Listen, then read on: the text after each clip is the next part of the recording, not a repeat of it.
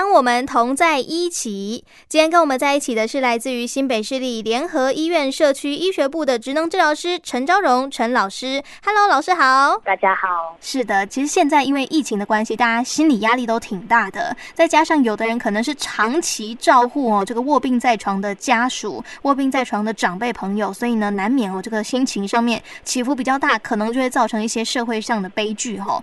那其实呢，跟长辈朋友沟通呢，还是有迹可循的。要如何照顾的时候，也不要照顾到让自己理智先断掉呢？今天我们就有请赵荣老师来告诉我们，到底跟老人家沟通的时候呢，有没有哪一些困难点是我们需要来克服的呢？首先呢，我们要先了解，就是老人沟通主要有三个问题。第一个是本人的问题，吼，本人的话包含他身体器官的老化，或者是会不会有一些生理的疾病因素。那老化，像我们上一次的主题就有讲到说，哎，可能是听力啊比较有影响，哈，或者是视力，啊，甚至智力啊、记忆等等的。所以你有时候在跟他沟通的时候呢，他不见得是故意的，而是他因为老化，所以没有办法了解你在说什么。那另外一方面，像是身体的疾病，例如，也许因为他有中耳炎啊，或是白内障，哦，或者是他曾经中风过，或甚至失智，所以因为疾病的因素，哦，导致他说他没有办法像正常人一样，哈，好好的跟你沟通，所以这个是老年病人本身沟通的问题。嗯哼，那第二种啊，其实是照顾者心态上可以做调整。那我们常常会听到照顾者，呃，为什么反而是最孝顺的人压力会最大？原因是有些像疫情期间，你会发现，哎，没有办法，有些机构或者是照护中心没有办法收纳这么多人嘛。啊。那或者是我们一个空间突然间哦确诊是，所以需要请这个家属把长辈带回去。是。那照顾者会觉得说啊。那我是不是就应该要就是全天候的待命，好，或者是要做自我牺牲哦，甚至这样我跟公司那边就请假嘛，那我干脆不要去了。嗯哼，哼，哦，所以像家属上啊，反而是最常照顾的家属会被其他的家属常常会念说啊，怎么顾的啦，哈，或者是说呃，如果你觉得不高兴，你就是可以把他送回机构啊，哈，就是讲一些。听起来有点像的话，对，像风凉话或者放马后炮的那种。对呀、啊啊，甚至有一些其实也是为了照顾长者嘛，那可能提早退休了，或者是有些其实是媳妇照顾婆婆的。那反而是他们的压力是最大的。嗯，没错，因为有时候会有那个亲情上面的一些道德绑架。对，所以你想想看哦，就是这样的照顾者，其实他的压力来自什么呢？包含像生理上的，就是可能没有办法好好睡觉，嗯，哦，没有时间就医，哦。第二种是心理上的，常常会觉得自责啊，长辈怎么了？是不是我没有照顾好？哦，道德感。对呀、啊，或者是像工作上，有些常常请假，可能会被主管为难。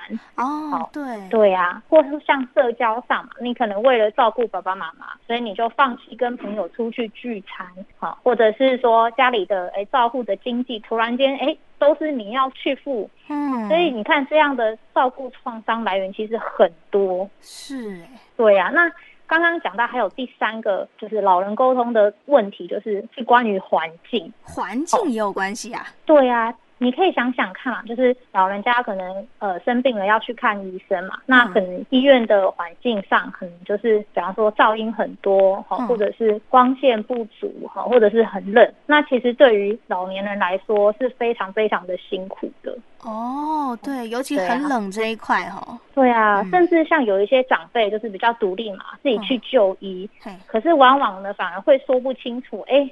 到底我自己有什么状况啊？对啊，对，讲也讲不清楚，然后自己也很着急，然后又想说怎么办？我讲出来的话别人听不懂，那那怎么办？然后各种自责啊，然后焦急啊，又加上可能这个腿脚不方便哦，上下楼梯的时候很不舒服，哇，种种压力之下，确实会让心情变得比较不好。对啊，所以像这样的长者，如果要就医的话，我们可以提供一些协助。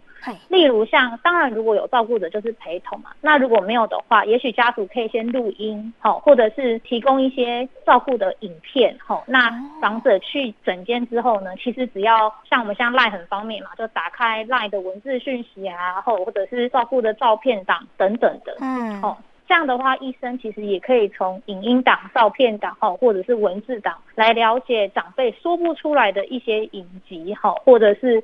自己的状况，OK，好，所以现在我们要仰赖这个科技的力量哦，用这个不管视讯看诊啊，或者是说哈，把一些相关的影音资料把它存在手机里面，就算是长辈朋友自己一个人就医，他也可以呢依照这些资料呢，很简单的让医师可以对症下药。是啊，嗯哼，好，所以我们了解到这一些沟通上面的潜在困难哈，那我们该如何去排除他们呢？其实每一个人的天性，也许都想要照顾别人。是，但是我们也是要评估一下自己呢，是不是呃有办法承担这么多？例如啊，我们可以问问自己哈，是不是照顾这一位家属之后，你是不是有自杀的念头？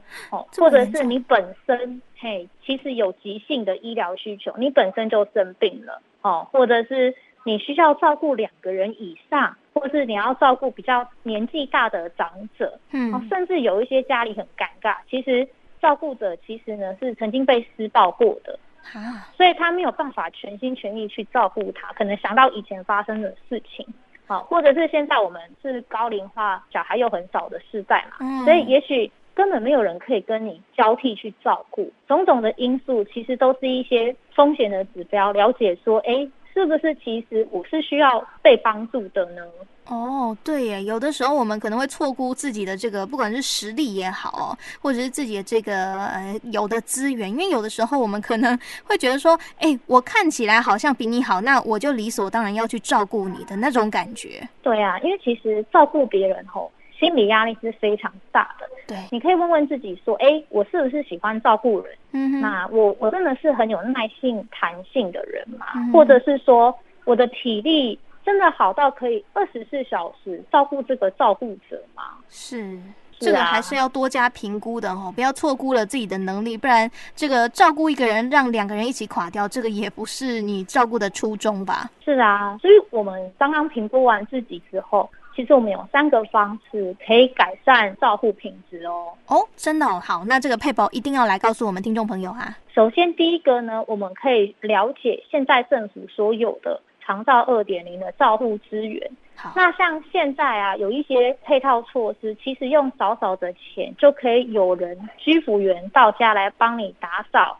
协助洗澡哈，或者是教你怎么做一些照顾的技巧。嗯，第二个小技巧呢，是你要实时的了解自己现在的身心变化。嗯，好，那千万不要轻忽你自己一些微小的情绪，然后忽略了自己。那第三个呢，就是要倾听对方。还有跟对方沟通之余，那也要了解你自己是不是也是有压力的人，不要忽略了自己哈，因为有的时候你照顾别人会忽略到自己，然后忘记自己其实也得照顾自己呢。是啊，嗯哼，好，OK，所以呢，关于这些点呢，是我们可以来做改善的部分。那其实这个我知道有一支电话很好用，叫做一九六六长照专线。哎，有任何跟长照相关的议题不懂的，其实都可以拨打这支电话嘛。没错。好，那接下来呢，我们来针对我们可以进步的地方来帮大家做这个小补给好了。说说看这个沟通技巧哈，要跟长辈朋友讲话，其实也是要有非常厉害的沟通技巧呢。是啊，像我们曾经有一个案例，就是呃一个老人家嗯来到诊间，嗯、结果呢他讲的很多很多，可是呢我们其实都听不太懂。好，后来呢，用一个引导的方式，例如放慢我们的说话速度，好，一句一句的问他，或者是在他耳边稍微增加音量，好，做一些手势，嗯哼，还有呢，就是一次不要讲太多事情，好，不要一次问他说，哎，你有没有晚上睡不好，腰吃不好，头很痛，不要问这么多。一次一件事就好了。OK，尤其是跟长辈朋友哦，可能他们耳朵听得比较不清楚，你要一口气不拉不拉不拉的都讲完，他一定会一脸问号的看着你，然后想说：哈，你讲虾米？对呀、啊，好，OK，所以这个就是关于这个沟通技巧上面嘛。那有没有一些这个实际的案例可以跟我们分享看看？就是，嗯、呃，可能原本的沟通模式，我们原本说的话是用什么话？那长辈朋友是什么反应？后来我们改进之后用什么话？长辈朋友又是什么样的反应？呃，像刚刚的沟通技巧啊，一定要再加一个文化的因素，文就是也许你刚刚讲国语跟台语，他还是听不懂。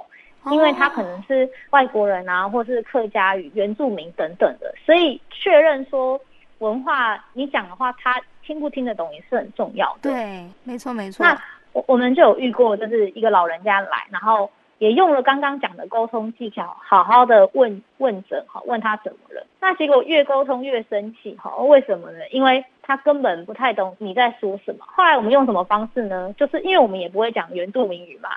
那后来干脆我们就是用比较图像化的方式，跟他，比方说问他呃肚子有没有不舒服，就找一张那个老人家肚子不舒服的图片，问他有没有，他就点点头或或者是摇摇头的方式进行图示化的沟通。对，没错，这个沟通不只用语言哦，body language 也可以拿出来用用看呐。是啊，嗯哼，好，所以这是沟通上面的一些小小配包，可以提供给大家做参考。那另外想要提的一点是非口语的沟通技巧，像是呃，如果一个老人家很紧张哦来看诊，那也许你可以先给他一个微笑，点点头，身体稍微靠近他一点点，让他了解说，哎，你是释出的善意，想要去帮助他的。那再来呢，就是眼睛就是稍微平视他，因为老人家有些会驼背嘛，就是稍微稍微在他可以看得到你的高度去了解他的需求，然后。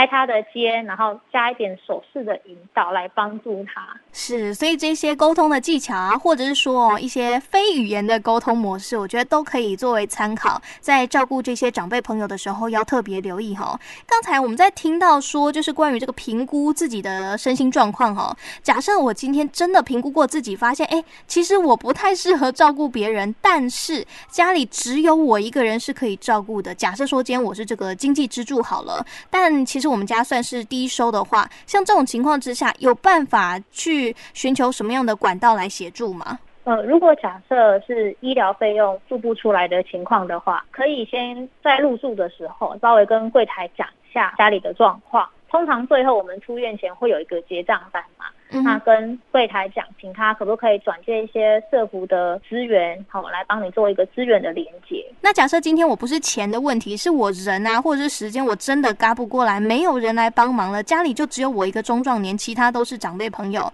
那这种情况之下，我又得赚钱，又得照顾人，怎么可能啊？那怎么办呢？有没有什么样的方法可以去协助我们？那如果遇到这样的状况的话呢，可以寻求长照二点零一九六六的专线。寻求一些转借的资源给您哦。是没错，这支专线真的非常好用哦，一九六六长照专线，有任何长照相关的问题，其实都可以打电话过去做询问的动作。那他们都会用转接的方式，帮你转接到比较适合也比较需要的那个单位去做后续的协助。